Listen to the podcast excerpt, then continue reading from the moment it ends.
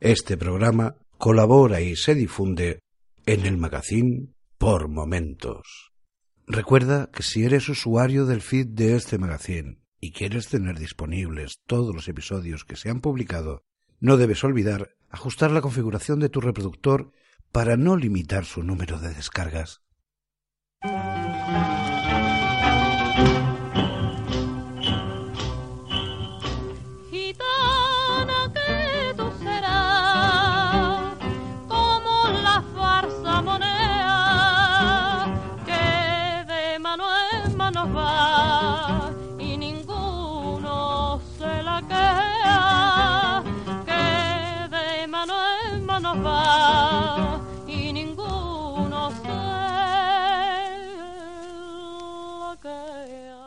Hola y bienvenidos a Crónica en Negro. Las informaciones que hay en este programa han sido recogidas de páginas web y noticias relacionadas que siguen disponibles en distintos periódicos y televisiones online donde trataron las noticias de los sucesos que voy a contaros. Asimismo, las grabaciones sonoras que podéis escuchar durante el episodio son emisiones de cadenas públicas tratadas como citas a los eventos de los que se hablarán durante el programa quien se comprometió a, hacer todo esto lo está cumpliendo y, y a mí yo ya lo que tenía que perder lo perdí. Lo que más valía en mi vida se fue o me la arrebataron. Yo tengo motivo más que nadie a quejarme, tengo motivo más que nadie a lanzar un grito al cielo y decir lo habéis hecho mal tengo motivo más que nadie para culpar con el dedo, para señalar con el dedo quiénes se equivocaron, pero no lo estoy haciendo, ni lo voy a hacer. Solamente le pido a aquellos que tengan en su mano el depurar responsabilidades que lo hagan. Y el hecho de que lo que ha pasado con mi hija, que no se vuelva a repetir en ninguna niña más de España. Y si para eso se tienen que cambiar las leyes, o se tienen que, que poner en marcha mecanismos que ayuden a que la justicia sea más justa en España, pues creo que nos vamos a beneficiar mucho. No solamente yo, yo ya lo tengo todo perdido. La vida para mí ya no tiene sentido. El único sentido que tiene es seguir predicando la palabra y que, que la gente siga confiando en el Señor.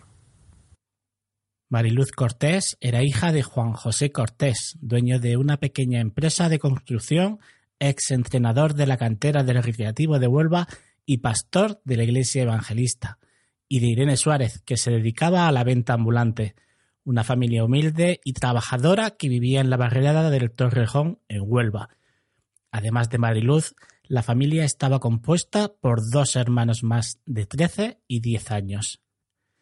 Era el domingo 13 de enero de 2008 cuando Mariluz, una pequeña de 5 años, bajó de su casa para ir al kiosco que había algo más abajo en su calle, a comprar unas chucherías llevando consigo un euro. Un kiosco que estaba ubicado cerca de su casa y donde no tenía ni que cambiar de acera. En ese momento el reloj marcaría poco más de las cuatro y media de la tarde. Salió de su casa y siguió todo recto hasta llegar al kiosco que se encontraba a poco más de sesenta metros, un minuto andando, en una zona donde no había más tráfico que los que llegaban a esa zona de apartamentos de la barriada del Torrejón para aparcar o descansar. Mariluz vestía una camiseta fucsia con un dibujo a base de círculos brillantes plateados en el que podía leerse la palabra love, falda vaquera, leotardos rosa y botas vaqueras azules.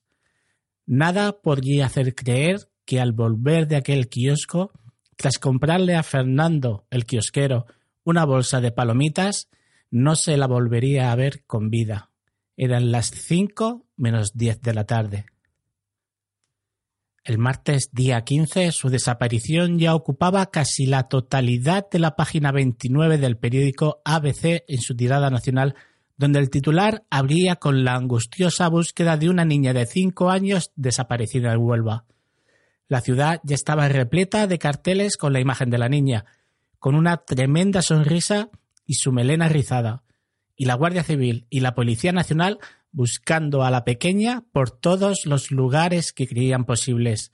Incluso la unidad canina de rescate de los bomberos había sido movilizada y se habían centrado en buscar por pozos y colectores de los viveros que había cerca de la barriada.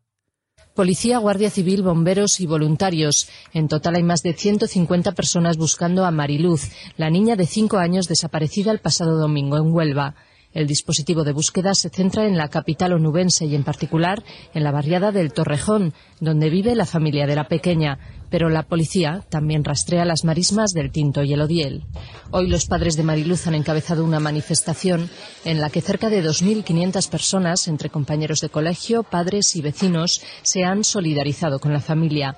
Juan José Cortés, el padre, ha agradecido el apoyo y ha expresado su esperanza de encontrar bien a su hija. Yo creo que mi hija no se merece que, que le paguen de una mala manera. Mi hija se merece que tener una vida digna con sus padres. Esperemos que, que aparezca bien. Cortés ha vuelto a hacer un llamamiento a la colaboración ciudadana para que aporten todas las pistas que puedan ser útiles en la investigación. La familia de la pequeña aseguraba que ellos eran una familia humilde y trabajadora y que no tenían rencillas ni asuntos turbios con nadie. Juan José Cortés aseguraba que Mariluz era muy tímida y que nunca se había perdido, principalmente porque se cansaba enseguida y eso le hacía no andar mucho. El equipo de fútbol, en su ánimo de ayudar a su exentrenador, colgaron las fotos de la pequeña en su página web con un titular que clamaba ¿Te está gustando este episodio? Hazte fan desde el botón apoyar del podcast de Nivos. Elige tu aportación y podrás escuchar este y el resto de sus episodios extra. Además, ayudarás a su productor a seguir creando contenido con la misma pasión y dedicación.